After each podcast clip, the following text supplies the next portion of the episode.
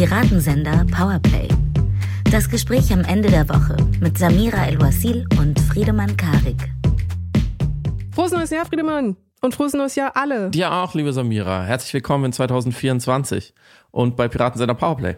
Ist das nicht toll? Es ist nicht mal eine Woche vergangen und schon geht Deutschland kaputt. Cool, juhu. Zumindest von hier sieht es so aus. Ich bin ja nicht in Deutschland, ich bin in Los Angeles gerade ähm, für ein paar Monate in einem Stipendium, dazu gleich mehr.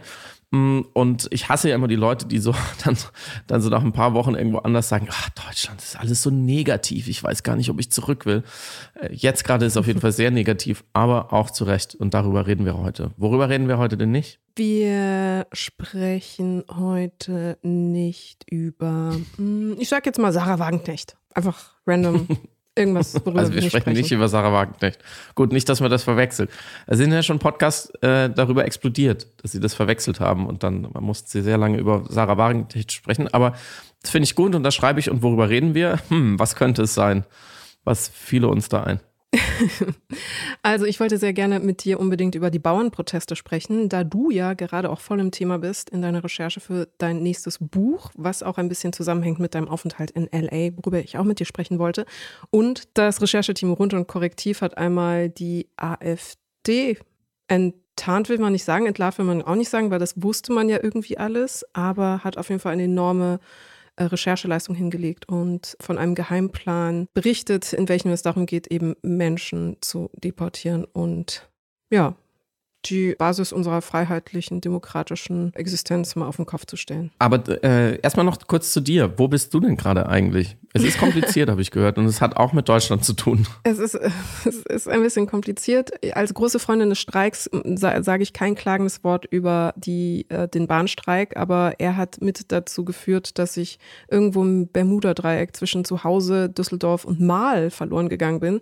Und in Mahl war, war ich wiederum soll ich ein Ratespiel draus machen? Wollte ich es googeln? Was hat Mal für eine Medienbedeutung? das wichtige Mal. In Mal gibt es wirklich nichts. In Mal gibt es nichts. Entschuldigung, liebe MalerInnen, die ihr jetzt zuhört und Freunde dieses Örtchens. Aber es ist so. Man muss es einfach auch manchmal deutlich hier sagen. Das ist auch nicht schlimm. Nicht jeder Ort muss was können. Mal kann nichts, außer dass Samira jetzt da ist, weil weil ich die große Ehre äh, hatte und habe in der Vorauswahl ähm, der Grimme-Kommission sitzen zu dürfen. Und ich durfte diese Woche unfassbar viel Fernsehen, in Deutschland produziertes Fernsehen anschauen. Und es war interessant. Es war eine Achterbahn der Gefühle, würde ich sagen. Vieles hat mich auch sehr nachdenklich zurückgelassen, vieles hat mich auch sehr glücklich gemacht.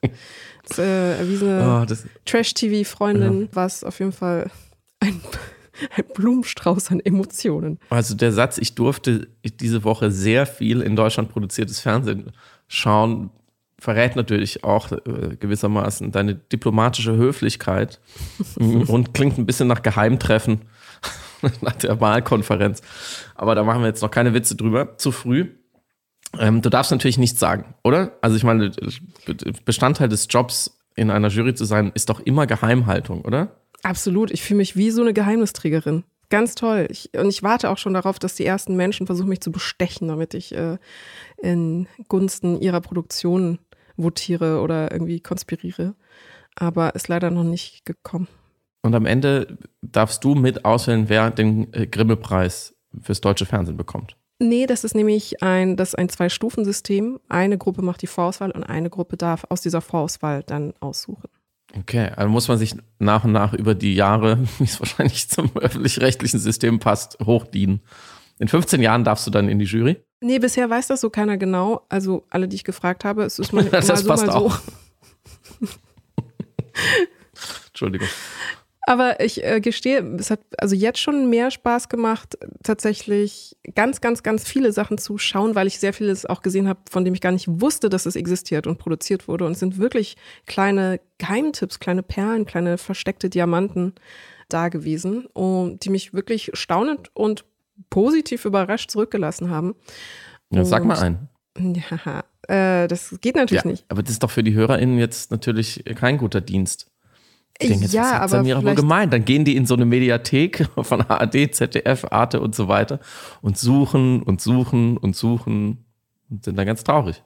Ich kann ja mal in die Show Notes nach der Verkündung der Nominierten sagen, was noch schauenswert wäre, falls das nicht auf der nominierten Liste landen sollte, aus welchem Grund auch immer. Das könnte ich ja, das ist eine gute Weil das Problem ist, alle Sachen, von denen ich ja jetzt schwärme, sind dann im Verdacht, vielleicht dann eins weitergekommen zu sein und dann hätte ich ja schon eine Information äh, verraten. Verstehe. Ich nehme das sehr ernst. Ja, das wäre toll. Ich nehme das sehr ernst.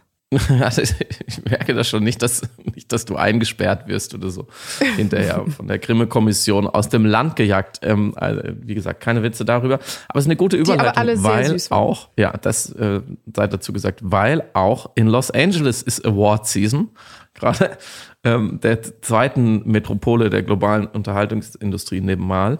Und da bin ich gerade, in dem Fall jetzt nicht, äh, um an den Golden Globes oder den Oscars oder den Emmys äh, teilzunehmen, sondern ähm, um ein neues Buch zu schreiben, was tatsächlich, hier ist es jetzt gerade 7 Uhr früh, kann ich verraten, also neun Stunden äh, nach Deutschland ist man hier. Und gestern Abend um 22.30 Uhr dieser Zeit habe ich den letzten Rest, das letzte Kapitel eines neuen Buches an den Lektor geschickt im Urstein Verlag weil es tatsächlich dann, wenn jetzt nicht noch irgendwas dazwischen kommt, am 14. März erscheint. Deswegen entschuldige ich mich gleich schon mal, falls ich in dieser Folge ein bisschen zu albern bin, so wie jetzt eigentlich schon, oder einfach nichts weiß und nichts zu sagen habe, dann schiebe ich das alles auf dieses Buch. Es steht dann alles im Buch. Du hast gestern den letzten Teil deines Manuskripts an deinen Lektor geschickt. Gestern Abend, also deinen Abend. Ja. Herzlichen Glückwunsch. Da wusste ich ja, das ist ja sensationell. Freunde, das ist ja richtig gut. Ja, ich, ähm, du kennst das ja, man weiß nicht so richtig, wie man sich fühlen soll. Es ist tatsächlich so ein bisschen vergleichbar ähm, zu der Zeit, als wir unser Buch abgeschlossen haben, äh, aus Gründen. Also gleicher Verlag, äh, gleicher Lektor und ähm, sogar ein fast ähnliches Cover. Nur ohne dich leider, äh, auch ein Sachbuch und auch unfassbarer äh, Zeitdruck zum Schluss und zwar auch 100% selbstverschuldet. Vielleicht erinnerst du dich noch daran, liebe Samira, oder du hast es auch verdrängt, weil traumatisch. Es war ein bisschen knapp mit den erzählenden Affen zum Schluss und so war es auch dieses Mal knapp. Aber jetzt ist es raus und es war auch deswegen knapp, weil ähm, ich im letzten Moment noch ähm, diese Bauernproteste und diese letzten, ja, ungefähr zehn Tage, neun Tage, äh, was in Deutschland so passiert ist, ähm, in dieses Buch reinpressen musste. Denn es handelt äh, tatsächlich von Protest.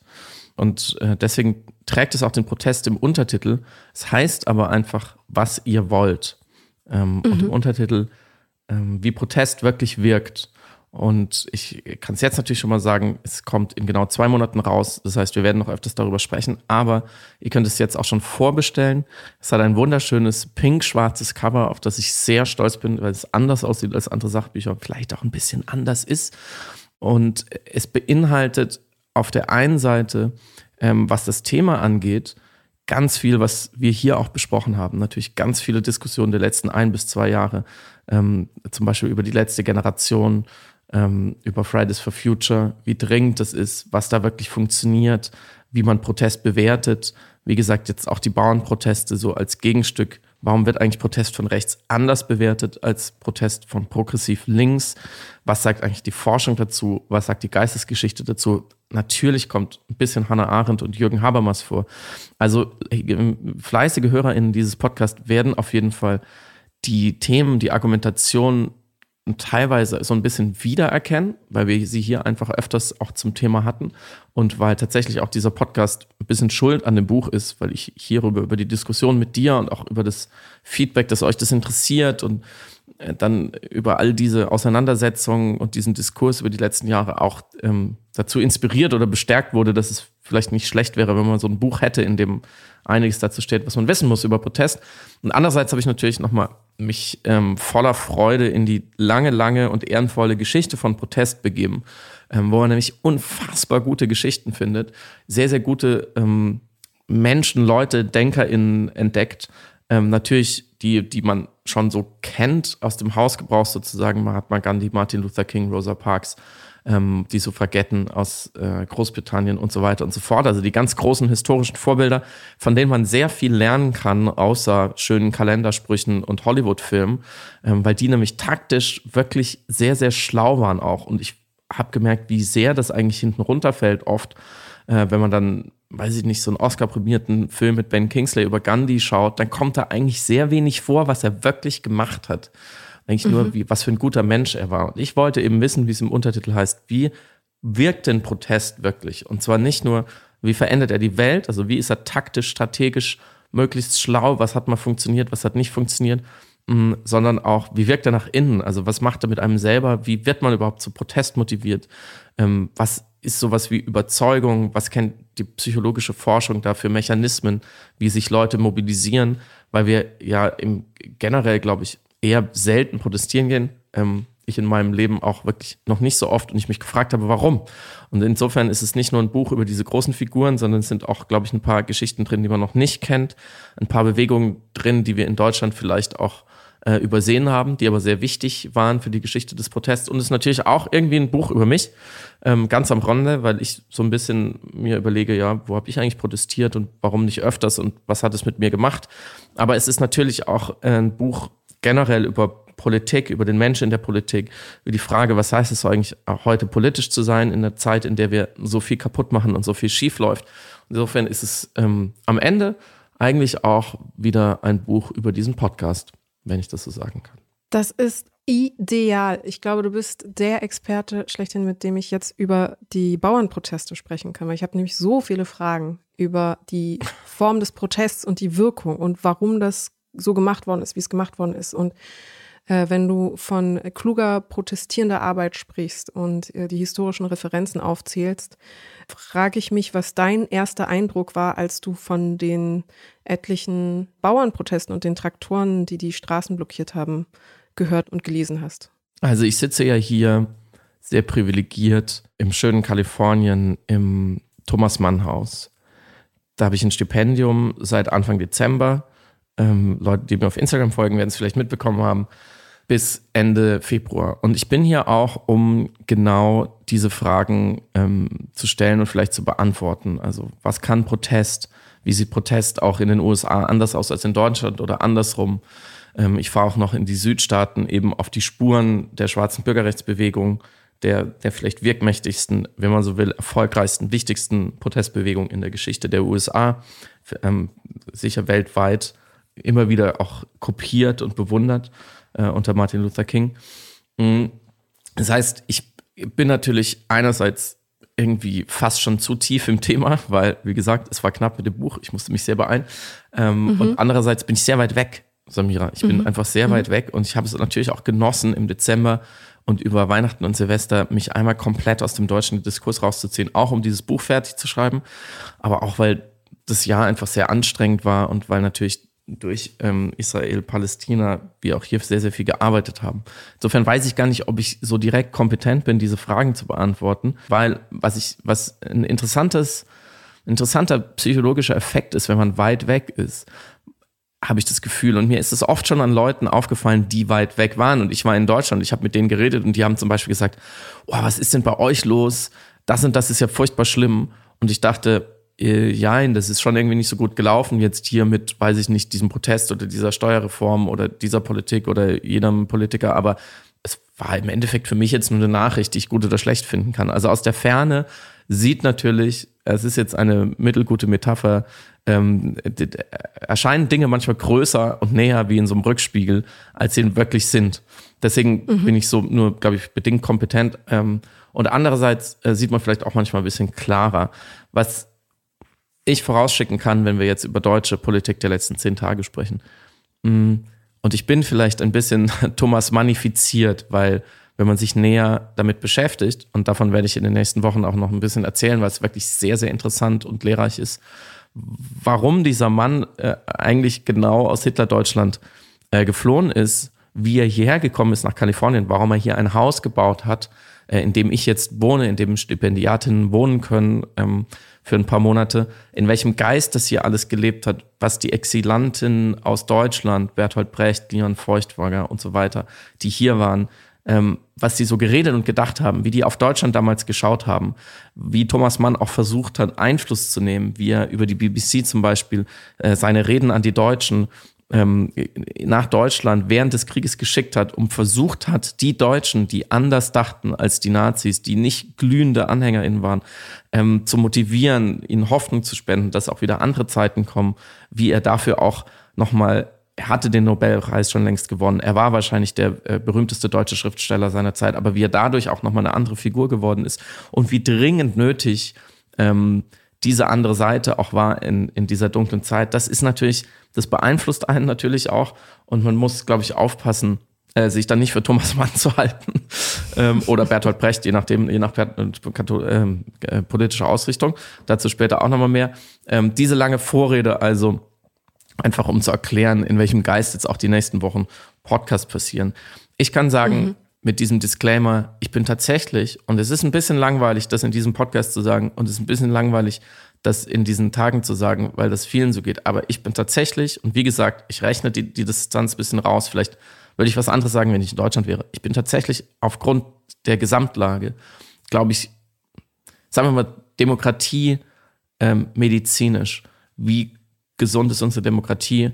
Ich bin so besorgt wie eigentlich, glaube ich, noch nie in meinem Leben, weil mich die Kombination aus diesen aggressiven Protesten, die so schnell ins Autoritäre umkippen, die offenbar überhaupt kein, an vielen Stellen überhaupt kein Gefühl mehr dafür hatten oder haben, was noch maßvoll ist, was angemessen ist, was man in der Demokratie tun sollte und was nicht. Die Kombination mit äh, dieser Recherche von dem Geheimtreffen, wo AfDler, aber auch CDUler teilgenommen haben und eben auch überhaupt gar kein Maß mehr zeigen, was unsere Verfassung eigentlich bedeutet und was Menschlichkeit bedeutet. Diese Kombination aus der Entfernung macht es mir gerade schwer, da nicht emotional drauf äh, zu schauen. Und mit dem Auge desjenigen, der gerade ein Buch über Protest geschrieben habe, ähm, muss man sagen, dass es wieder mal zeigt, wie unterschiedlich Protest bewertet wird, gerade von rechts und von links. Damit will ich nicht sagen, dass dieser komplette Bauernprotest rechts war, aber er war dermaßen man erlaube mir dieses Wort, Scheunentor weit offen und anschlussfähig für eine Vereinnahmung, Unterwanderung, manche sagen Instrumentalisierung, finde ich den falschen Begriff, ja, für eine Partnerschaft mit rechten Kräften, mit völkischen Ideologien, mit wirklich rechtsextremen Kleinstparteien und natürlich mit der AfD und interessanterweise auch mit russischer Propaganda, die das Ganze gehebelt hat, dass mir wirklich anders wird. Weil das müssten eigentlich Leute aus der sogenannten Mitte der Gesellschaft sein, die Bauern. Und natürlich ist es naiv zu glauben, dass es da kein rechtsextremes, kein antidemokratisches, kein völkisches Gedankengut gibt. Im Gegenteil. Natürlich hat auch äh, die Landwirtschaft eine lange Tradition von solchen ja, antidemokratischen Tendenzen. Aber das manifestiert zu sehen, auf der Straße zu sehen, zu sehen, dass Bauern und Bäuerinnen mit vielleicht sogar einem legitimen Anliegen, auf jeden Fall mit einer legitimen Mission, nämlich für ihre Interessen in der Demokratie zu streiten, was ja jeder darf, äh, quasi nahtlos ähm, und erst nach sehr vielen Vorfällen sich distanzierend neben eben teilweise ausgewiesene Neonazis, neben der AfD, neben sehr seltsamen Gruppierungen wie Landschaft Verbindung, deren Chef regelmäßig in neurechten Medien auftritt, dass das alles sozusagen, wenn, wenn man nur wütend genug ist auf den gemeinsamen Feind, ähm, dass das dann alles egal ist. Also, dass da wieder so ähnlich wie bei den Querdenkern zum Beispiel, weil man meint, man müsste jetzt für etwas unbedingt auf die Straßen gehen, was in diesem Fall sogar noch eigene Klientelpolitik ist und eigene Steuervergünstigung, aber das nur am Rande, dass dann auf einmal ja, sozusagen der Feind meines Feindes mein Freund ist und dass sich da so ein Hass auf die aktuelle Regierung Bahn bricht und dann so eine ganz seltsame Melange eingeht, eben auch mit Hass auf das System an sich. Das ähm, hat mir ehrlich gesagt zum ersten Mal diese, wie ich sonst immer finde, sehr wohlfallen, völlig unzulänglichen Vergleiche mit der Weimarer Republik ganz kurz gar nicht mehr so völlig falsch erscheinen lassen. Ich würde sie immer noch nicht ziehen, aus ganz, ganz vielen Gründen. Aber ein letzter Punkt. Man hat mal wieder gesehen, wie schnell wie unfassbar schnell und bereitwillig die sogenannte demokratische Rechte mitmacht, wie sehr ähm, Leute wie Merz, Söder, Aiwanger nur darauf warten, dass dieser Volkszorn, der so gefährlich werden kann, ähm, der so sich so Raum greift, der so über alle Grenzen hinweggeht, der einem Wirtschaftsminister an einer Fähre auflauert und tätlich wird, dass der denen so gut in die Karten spielt. Und wie langsam die sich distanziert haben, wie widerwillig die sich positionieren, wie weit offen eben auch Teile der Union sind für sowas. Das finde ich, ist, das ist so erschreckend, weil genau da wird der Unterschied gemacht. Genau da mhm. ist die Frage, wie weit sowas greifen kann. Mhm, mh. Auf den diskursiven und politischen Opportunismus, also insbesondere der Union, kommen wir hoffentlich bestimmt gleich noch zu sprechen. Ich glaube, die Eskalation rund um die Fähre, auf der Habeck war, ist vielleicht am repräsentativsten für das Problem, das Grundproblem des ganzen Protests. Gleichwohl halte ich die Dinge, die verhandelt werden sollten im Rahmen des Protestes, für legitime Anliegen. Und ich glaube, was hier sichtbar geworden ist, warum insbesondere die Grünen nach wie vor ein äh, politisches Feindbild der Landwirte sind, obwohl eigentlich die Interessen oder die äh, Parteiprogrammatik, eine grüne Parteiprogrammatik überhaupt nicht den Interessen der Landwirte widerspricht, ist für mich der interessanteste Knackpunkt, weil da wird der Protest manchmal Selbstsabotage oder wird irrational in dem Sinne, dass sie Teile der Politik oder Ideen oder Vorhaben kritisieren, die nicht zu ihrem Nachteil zwangsläufig sind oder diejenigen kritisieren, die nicht verantwortlich sind für diese Nachteile. Also um das konkret zu machen, das landwirtschaftliche mhm. System, mhm. insbesondere das subventionierte landwirtschaftliche System in Deutschland, was eben auch äh, EU subventioniert ist, ist so sehr in die kapitalistische Logik industrieller Optimierung eingebunden, dass es natürlich massiv subventioniert werden muss, um überhaupt überleben zu können in Konkurrenz gegen große ökonomische, rentablere hm. Betriebe. Das heißt, wir haben hier ein System, was ohnehin schon unterstützt werden muss, um funktionieren zu können. Also eine nicht finanzielle Unabhängigkeit von kleineren Betrieben, von Landwirten, die sich also auf eine bestimmte Art und Weise schon abgehängt fühlen, ökonomisch, aber auch soziokulturell und politisch. Und dann haben wir als zweiten Aspekt sowieso die Polarisierung, die schon immer da ist in jedem Land zwischen Stadt und Land. Das Urbane und das Ländliche ist immer ja in so einem spiegelsymmetrischen Polarisierung zueinander stehend, beziehungsweise hier in dem Fall sogar Hauptstadt, also Hauptstadt Berlin, stehend für das äh, für den politischen Apparat, der über die Köpfe der Landwirte, der Bauern hinweg, der Bäuerinnen hinweg äh, entscheidet und noch dazu soziokulturell und historisch eine konservative Linie. Also das ist erhoben, dass einfach sowohl im ländlichen Raum als auch eben Landwirte selbst politisch häufig wesentlich konservativer sind.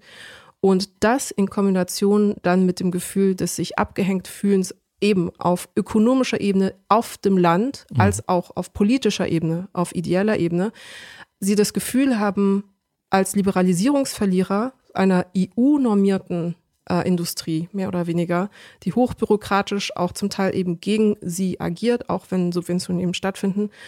Und dann auch noch ausgestattet sind mit einem großen Gerät, wie beispielsweise eben Traktoren, von denen man vergessen hat, dass es auch eigentlich also sehr gefährliche Objekte sind, die aber eben auch medienwirksam sind, führten zu diesem Gemengelage bestehend aus einer medienwirksamen, aber aggressiv seienden Demonstrationsperformance oder Demonstrationssituation einem großen Unmut und einem wütend sein auf meiner Ansicht nach eigentlich die falschen Stellen in diesem System. Es erinnert mich so ein bisschen, weil im Grunde ist einfach die kapitalistische Einordnung von landwirtschaftlichen Betrieben und die Logik, die dahinter ist, das Problem dieser kleinen Landwirte. Also sie können nicht äh, bestehen, wie sie bestehen möchten, nicht so überleben, wie sie überleben wollen, äh, mhm. weil ähm, wir eine kapitalistische Logik im Bereich der Landwirtschaft natürlich haben, die durchoptimiert ist.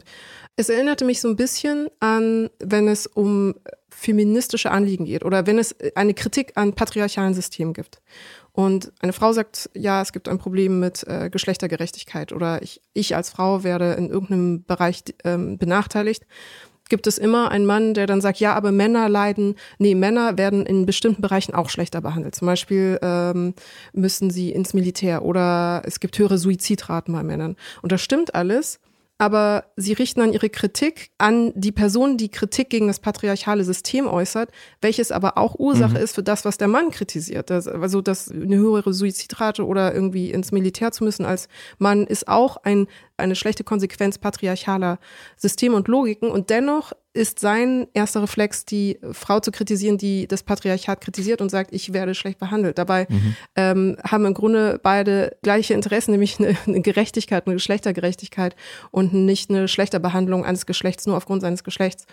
Mhm. Und ähnlich verhält es sich meiner Ansicht nach bei der äh, Feindbildung äh, in Bezug auf die Grünen von Seiten der Landwirte, die sagen, sie sind schuld daran, dass wir unsere Höfe nicht mehr rentabel aufrechterhalten können. Oder jetzt in Bezug auf die Ampel, die eben die ähm, äh, Steuersubventionen äh, kürzen wollte. Ein Teil hat sie ja dann auch zurückgenommen, weil das gar nicht die Ursache der ökonomischen Probleme ist, die sie hier kritisieren in Bezug auf ihre Betriebe. So, und die, da, warum ich da so drauf eingehen möchte, ist erstens, um mit dir zu überlegen, diese mh, hm, politische Wut, die da ist, die ja eben sich nicht nur an diesen 3.500 bis 3.000 Euro Subvention pro Jahr, die jetzt dann vielleicht weggehen, festhalten, sondern einer großen Wut auf die Ampel, eine große Wut auf die da oben, die in der Stadt, die in Berlin, die Leute, die über uns hinweg äh, entscheiden, auf EU, auf Brüssel und so weiter. Und mhm. gleichzeitig führt das alles dennoch, da gab es jetzt zwei Erhebungen vom äh, Survey-Institut im Auftrag des Spiegels, führt das gleichzeitig zu einer Zustimmung der äh, deutschen Bevölkerung in Bezug auf die Landwirte. Also zwei Drittel halten den Protest für berechtigt und legitim, halten die Straßenblockaden für legitim. Wohingegen vom selben Institut, auch vom Spiegel im Auftrag gegeben, vor ein paar Monaten genau dieselbe Umfrage ergab, dass eine deutliche Mehrheit der Deutschen gegen die Straßenblockaden der letzten Generation waren. Da waren, waren sie 80 Prozent mhm. dagegen. Und deswegen habe ich mich so gefreut, als du eben ähm, eingeleitet hattest mit deiner Betrachtung der Wirksamkeit oder der Logik oder der Sinnhaftigkeit von Protestformen, warum diese Disparität da ist, dass zwei Drittel der Deutschen auf der Seite der Bauern sind, gleichwohl wir diese Eskalation rund um Habeck hatten und gleichwohl wir die die gefährliche Nutzung von ähm, Traktoren als zum Teil Waffe gegen Menschen haben und gleichwohl wir eine Anbindung an AfD und rechtsextremistische Bewegungen haben und gleichzeitig die Ablehnung der letzten Generation, die im Grunde auch nur blockiert, im Grunde auch gegen die Regierung agiert und äh, mhm. diese kritisch betrachtet, äh, ohne eben dieses Gefahrenpotenzial mit gleichzeitig zu transportieren. Ich bin dir erstmal sehr dankbar darüber, dass du in der Ursachenforschung dieser Proteste direkt in den Kapitalismus reingesprungen bist, ähm, weil das wird, glaube ich, viel zu oft vergessen. Es wird so getan, als hätte quasi die Ampelregierung dieses ganze System erfunden, unter dem die armen Bauern ihre Karotten nicht mehr aus der Erde kriegen. Ähm, das stimmt natürlich nicht, sondern ähm, die, man muss dazu ja einmal sagen, dass ähm, die Landwirtschaft in Deutschland, jetzt nur in Deutschland, ähm, existiert nur, weil wir sie massiv subventionieren. Sonst gäbe es wahrscheinlich keinen einzigen Bauern mehr in Deutschland. Ein Drittel des gesamten EU-Haushaltes geht an Fördergeldern, vieles davon als Direktzahlung an die europäischen Landwirte. Warum? Weil in der EU wir alle sagen, eigentlich rechnet sich das Ganze nicht mehr. Die Löhne sind gestiegen, wir, wir, importieren super billige Lebensmittel aus aller Welt, das ist wieder ein eigenes Problem. Aber wir wollen trotzdem eine gewisse Landwirtschaft aus verschiedenen Gründen. Wir wollen nicht, dass die ganze Landwirtschaft stirbt. Deswegen bezahlen wir alle mit unseren Steuergeldern die Landwirte sowieso. Das ist die, die größte Umverteilung, Querverteilung, nicht von oben nach unten, unten von oben, die es überhaupt nur gibt in unserem Wirtschaftssystem. Mir viele keine andere ein. Schreibt mir eine Mail, vielleicht gibt es noch andere, die ich jetzt übersehen habe. Das ist schon massiv. So, ich will das hier nicht bewerten, bin ich nicht kompetent dazu, aber das muss man einmal dazu sagen. Sie sind also politisch sehr wichtig. Das wissen sie auch. Und deswegen mhm. wissen sie auch, dass eine Regierung erpressbar ist. So, und deswegen tendieren sie dann dazu, weil es ist ja nicht der erste Bauernprotest und es ist auch nicht weltweit der erste Bauernprotest. In Frankreich ist es ja viel häufiger. In Deutschland gab es aber auch so, zum Beispiel 2019, da waren schon tausende Trecker in Berlin äh, vom Bundestag. Sie tendieren dazu, aus dieser Position der ausgehöhlten Stärke, nenne ich es jetzt mal, tendieren sie dazu, politisch das Recht des Stärkeren anzuwenden. Denn nichts anderes, für nichts anderes steht in meinen Augen der Traktor. Der Traktor steht dafür, wenn ich dieses Gerät habe und ich bin sozusagen skrupellos genug, es einzusetzen, dann fahre ich damit auf die Straßen, blockiere alles und dann werden wir mal sehen, wie lange Olaf Scholz durchhält. Und aber gesehen, wie Olaf Scholz so ist, er kippt sofort um. Denn vor nichts, vor nichts hat Olaf Scholz so viel Angst. Schon in den letzten Jahren, schon als Finanzminister, wo er immer gegen hohen CO2-Preis war, wie vor einer deutschen Gelbwestenbewegung. Und ich glaube, ich habe mich da immer ein bisschen drüber lustig gemacht. Ich glaube, er hat gar nicht so Unrecht. Und deswegen, wir müssen an der Stelle unbedingt, wir haben das vorhin so in einen Topf geworfen, aber wir müssen unbedingt den Arbeitskampf einer Gewerkschaft wie der GDL die sich an einen halbstaatlichen Betrieb richtet, von diesem Protest der Bauern trennen, die sich ja völlig selbstbewusst gegen die Entscheidung einer demokratisch legitimierten Regierung richtet. Und das ist auch der entscheidende Unterschied äh, zu der Klimagerechtigkeitsbewegung, um jetzt auf deine Frage zu beantworten. Die einen demonstrieren, wie gesagt, für ein Privileg, was ihnen bisher gewährt wurde, neben vielen anderen finanziellen Privilegien, dass sie das nicht verlieren. Die anderen demonstrieren für Maßnahmen, die den Schutz der Lebensgrundlagen für uns alle sichern stellen sollen. Klammer auf, und wo es auch eine eigentlich bindende Regelung gibt mit dem Paris-Abkommen. Das heißt, die einen demonstrieren für die Einhaltung eines globalen Abkommens zu unser aller Gunsten. Und zumal es sicherlich Berufsgruppen und Bevölkerungsteile gibt, die unter diesem Transformationsdruck, die unter dem Spardruck, die unter einer Ökologisierung von allen Lebensbereichen und so weiter, wie diese Regierung es sich ja auch auf die Fahnen geschrieben hat, die darunter mehr leiden. Es gibt Berufsgruppen in Deutschland, die sind auch systemrelevant wie die Landwirte, die sind uns auch sehr, sehr wichtig und auch zu Recht, wie auch die Landwirte uns zu Recht wichtig sind, aber die haben größere Probleme, ehrlich gesagt. Ich meine, jetzt muss man überlegen, wie sehr wurde denn zum Beispiel dem Streik in der Pflege Aufmerksamkeit geschenkt? So. Mhm. Also wenn jetzt die Pflegekräfte ähm, sagen, ey, wir verdienen zu wenig Geld, was passiert denn dann?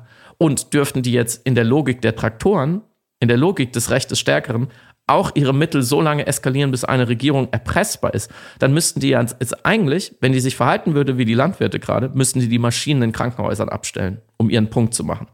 So, und dieses Recht des Stärkeren, dieses Recht des stärkeren Mittels, was ich als Interessensgruppe habe, das kann ja nicht ernsthaft unsere Antwort auf schwierige Kompromissfindungen sein. So, wenn, wenn alle sich so benehmen würden wie die Bauern, dann hätten wir völligstes Chaos. Mhm. Wie bewertest du die, die Idee des angemeldeten Protests, der angemeldeten Blockade? Weil das oftmals als Argument angeführt worden ist, dass das irgendwie eine Legitimierung bekommt, weil es ja vorher angemeldet worden ist. Und ich muss noch sagen, es gab, es gab schon einige Verhaftungen also schon stattgefunden. Es wird nur tatsächlich alles ein bisschen weniger mediatisiert, interessanterweise. Ja, auf der Ebene ist es ja eindeutig. Es gab ja auch einen Unfall mit Todesopfer, mhm. das kaum berichtet wurde. Wir erinnern uns an den Fall der, der Radfahrerin, ähm, zu der ein Rettungswagen vielleicht äh, einige Minuten später kam wegen einer Blockade der letzten Generation. Die Republik hat drei Tage über nichts anderes gesprochen. Die Bildzeitung hat getitelt, das ist auch eure Tote. So, die, sie waren die Klima-RAF. Das sind natürlich zwei völlig, es ist, man, also der, die Aussage, da wird mit zweierlei Maß gemessen, trifft schon gar nicht mehr, weil da wird überhaupt, das ist, ergibt keinen Sinn. Da wird auf der einen mhm. Seite ähm, schon gar nicht mehr äh, gemessen. Da, da mussten Schulkinder bei Minusgraden aus dem Schulbus aussteigen, weil die Bauern die Straße blockiert haben. Da, da wurde in Krankenhäusern angerufen und gesagt, ja, heute kommen eure Patienten vielleicht nicht durch oder nur die schwersten Notfälle, weil wir blockieren. Das muss man sich mal vorstellen, mit welcher Impertinenz, also mit welchem Selbstbewusstsein da öffentlicher Raum annektiert wird. Allein schon zu sagen, wir haben das Recht, weil wir diese Traktoren haben, nicht wie alle anderen, mit den Füßen zu demonstrieren, sondern mit unseren riesigen Geräten, das finde ich verrät ja schon einiges an Bereitschaft, äh, sich eben öffentlichen Raum zu nehmen, wenn man nicht aufgehalten wird. Haben sie dich auch ähm, blockiert, liebe Samira? Musstest du um Traktoren herumlaufen, um zur Sitzung in Mal zu kommen? Nein, aber es kamen tatsächlich sehr, sehr viele Menschen zu spät. Aber zu spät kommen sozusagen als Störung der Abläufe, als Ergebnis von irgendeiner Form von Blockade war voll okay.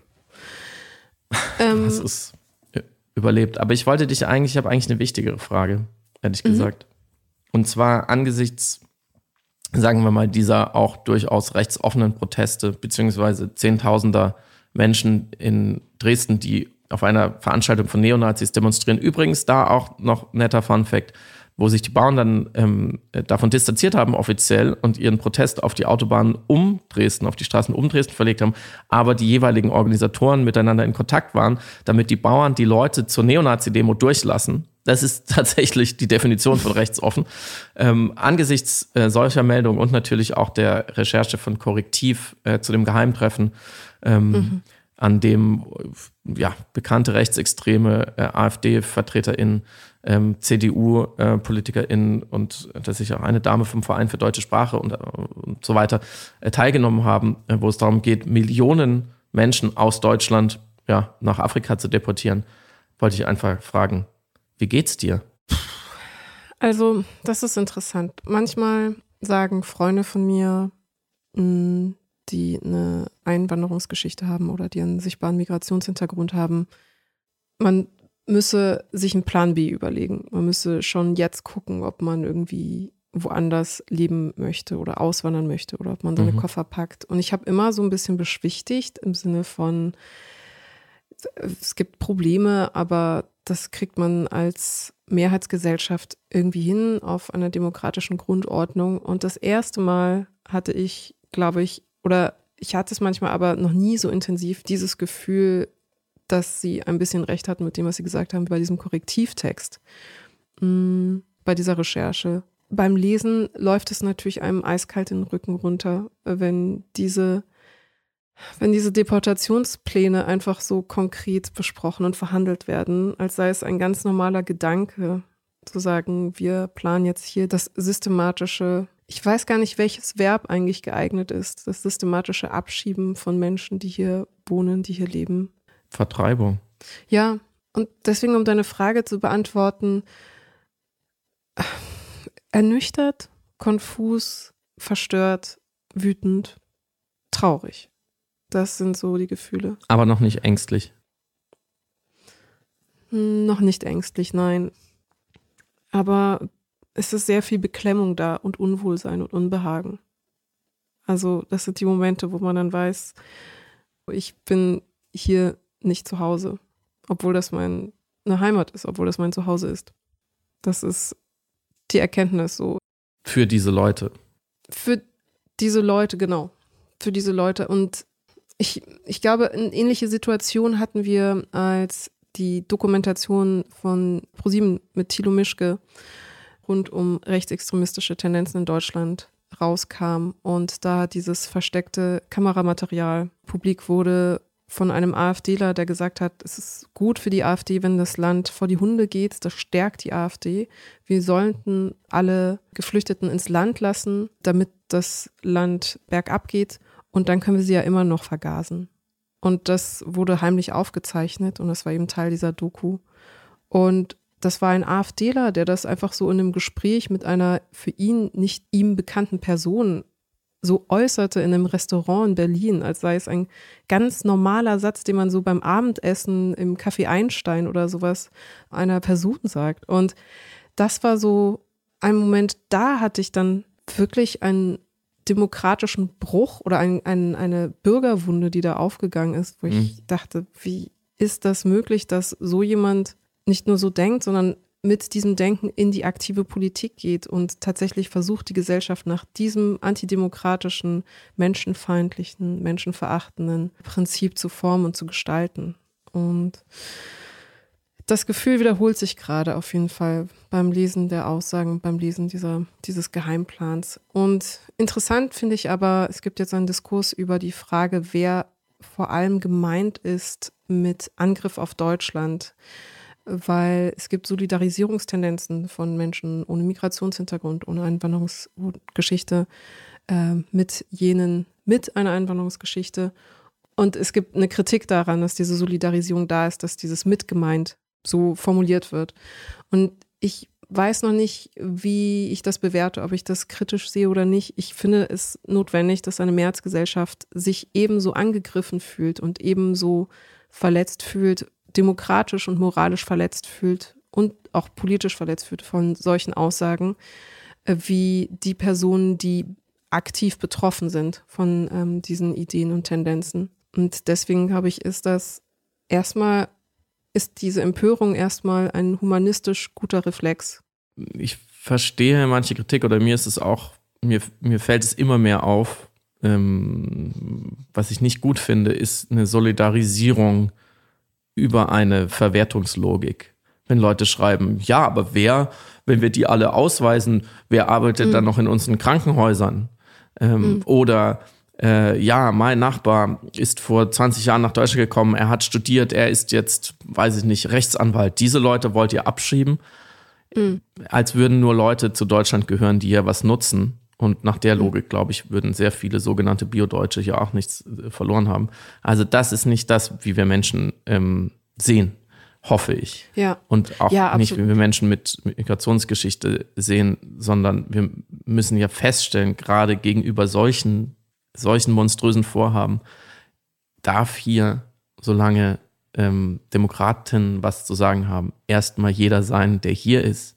Und leider ähm, gibt es momentan politische Mehrheiten dafür, äh, sehr genau zu prüfen, wer noch kommen darf und wer von denen bleiben darf, die erst seit kurzem hier sind. Aber grundsätzlich ähm, darf sich niemand erdreisten, aus einem demokratischen Staat Millionen von Menschen irgendwo hinzutun gegen ihren Willen.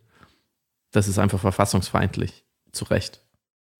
Ja, aber ein sehr guter und wichtiger Punkt, den du anführst, was diese Bewertungsreflexe angeht, wo man denkt, man hat jetzt mit triumphaler Geste ein sehr gutes Argument gegen die AfD aufgeführt, indem man sagt, ha, ihr würdet euch ja selber sabotieren und gleichzeitig aber genau im Kampf gegen Rassismus und äh, im Kampf gegen diese antidemokratischen Gedanken, dann aber in die reaktionären und mhm. rechtsextremen Logiken mit einzugehen und zu sagen, es gibt eine Bewertung von Menschen. Es gibt gute und schlechte oder wertvollere Menschen als andere und wir wollen natürlich nur die wertvolleren.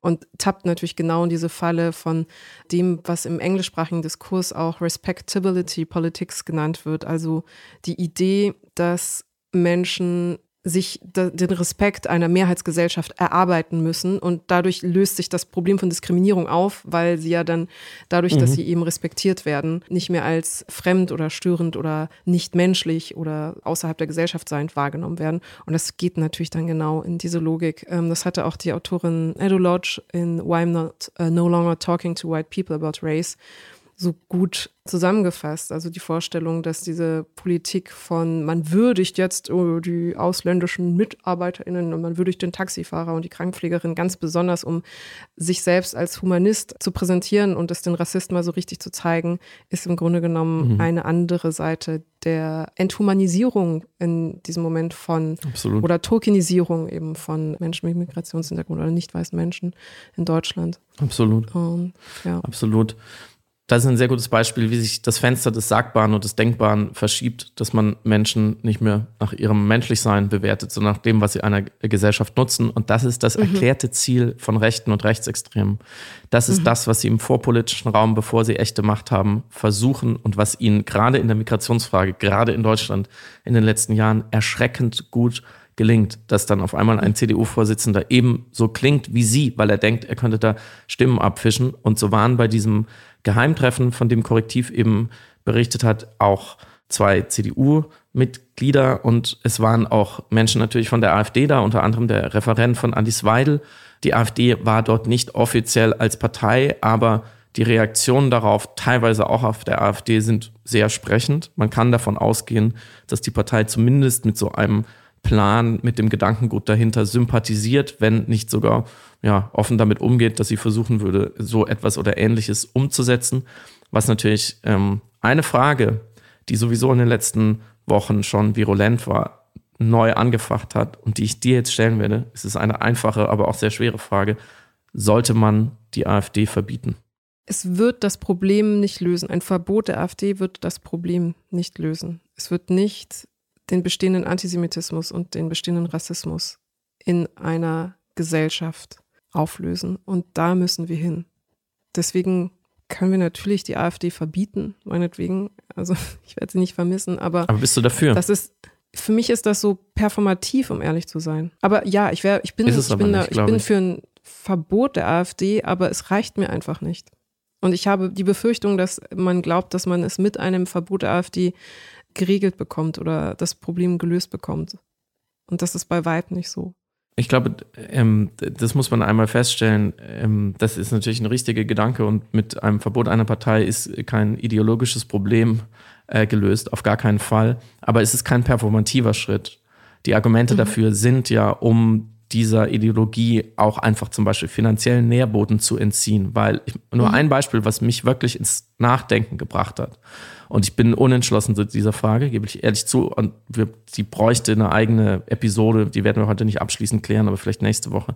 Ein Beispiel bei diesem Geheimtreffen war ein Neonazi, der schon verurteilt wegen Körperverletzung ähm, wurde, namens mhm. Mario Müller. Der taucht immer wieder auf in der identitären Bewegung äh, in Ostdeutschland, in den rechtsextremen Kreisen und so auch bei diesem Geheimtreffen. Ähm, und ich habe mich gefragt, woher kommt der Clown schon wieder? Warum sind solche Leute einfach immer wieder, immer da, wo es hässlich wird? Ähm, und dann stand dabei, der ist äh, wissenschaftlicher Mitarbeiter eines AfD-Bundestagsabgeordneten.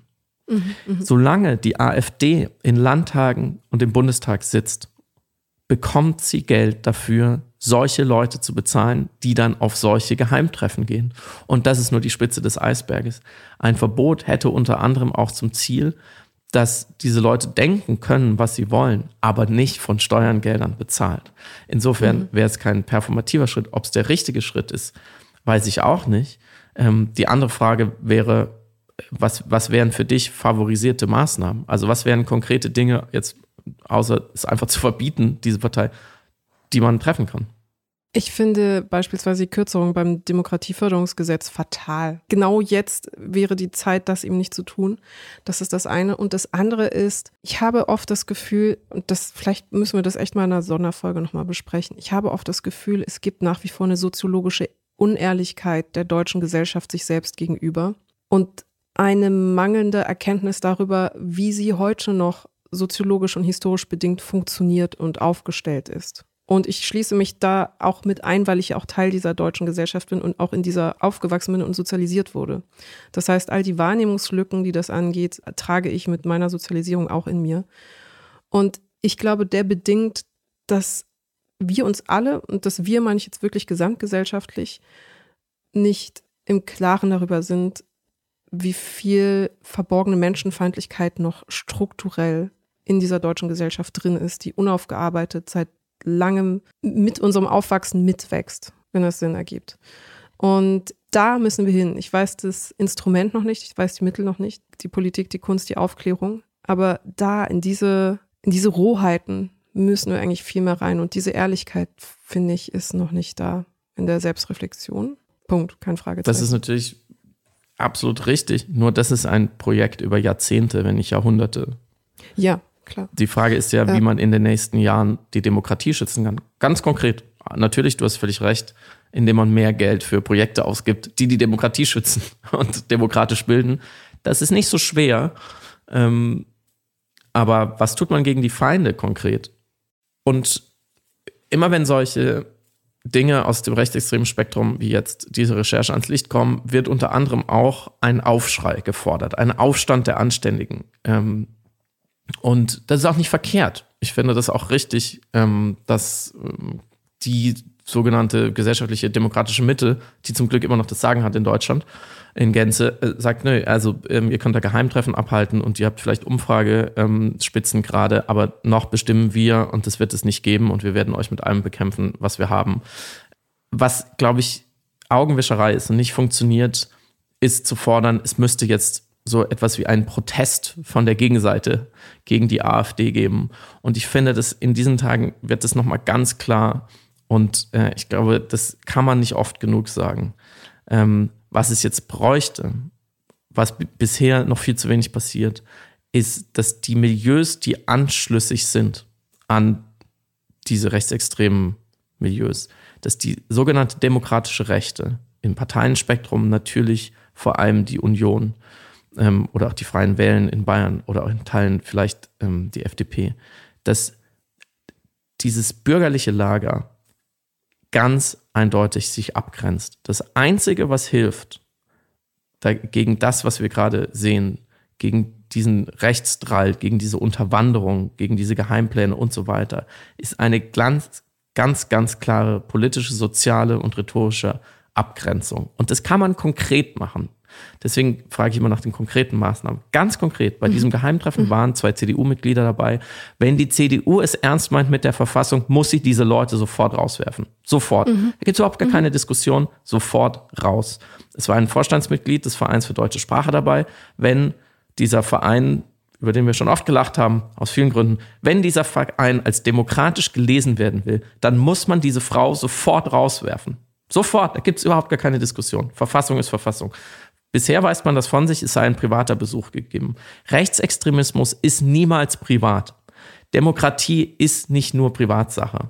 Und Demokratie wird nicht nur verteidigt mit irgendwelchen Sonntagsreden und irgendwelchen Twitter-Posts, sondern sie wird genau da verteidigt. Was hilft, und das sollten wir in Deutschland eigentlich wissen, und da fehlt mir auch die politische Bildung, und da hilft tatsächlich der Blick zurück und in die Historie. Was hilft, ist kompromisslose Ausgrenzung und die ist damals nicht passiert und die müsste jetzt passieren. Und man muss mhm. leider beobachten, dass das Gegenteil passiert, dass AfD-Positionen Positionen normalisiert werden, dass schon der erste CDUler gesagt hat, naja, die Recherche, also so stichhaltig ist das jetzt auch alles wieder nicht. Eben genau dieses Einebnen, dieses Kleinreden und dieses Anschlussfähig machen, ähm, das ist Gift dafür weil das merken die, das nehmen die sehr genau wahr und Leute, die gerade am Kippen sind, die überlegen, ob sie die AfD wählen sollen oder die sie schon gewählt haben und sagen, ja, dieser Geheimplan geht ja nicht so weit. Es gibt so viele unsichere und die um die muss man sich kümmern und die schauen auch noch auf die demokratische Mitte.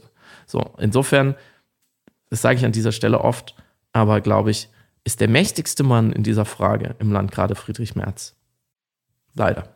Und mit diesem Gedanken und diesem Bild wünschen wir euch ein sehr, sehr schönes Wochenende. Passt aufeinander auf und wir hören uns, wenn ihr wollt, nächste Woche. Vielen Dank, dass ihr mit uns auch ins neue Jahr startet. 2024 wird ganz toll, ähm, auch wenn es nicht so gut anfängt, aber dafür kann es ja nur besser werden. Und schaut euch mal das Buch an namens Was ihr wollt von einem gewissen Friedemann Karik. Ihr könnt es überall vorbestellen. Am besten lasst ihr es euch in eine äh, Buchhandlung liefern. Das geht hervorragend über geniallokal.de kann man wirklich bewerben, ist ein sehr guter Dienst. Ähm, oder ihr geht in die Buchhandlung eures Vertrauens, das ist natürlich immer alles am besten. Und ich freue mich sehr, wenn ihr euch das anschaut oder mir schreibt, warum nicht. Ähm, jemand, der Bücher macht, den interessiert das auch immer, warum sich Leute nicht für seine Bücher interessieren. Ist auch okay. ähm, und dann lasse ich euch auch mit mehr Werbung in Ruhe versprochen. Ähm, bis bald. Bis dann, ciao.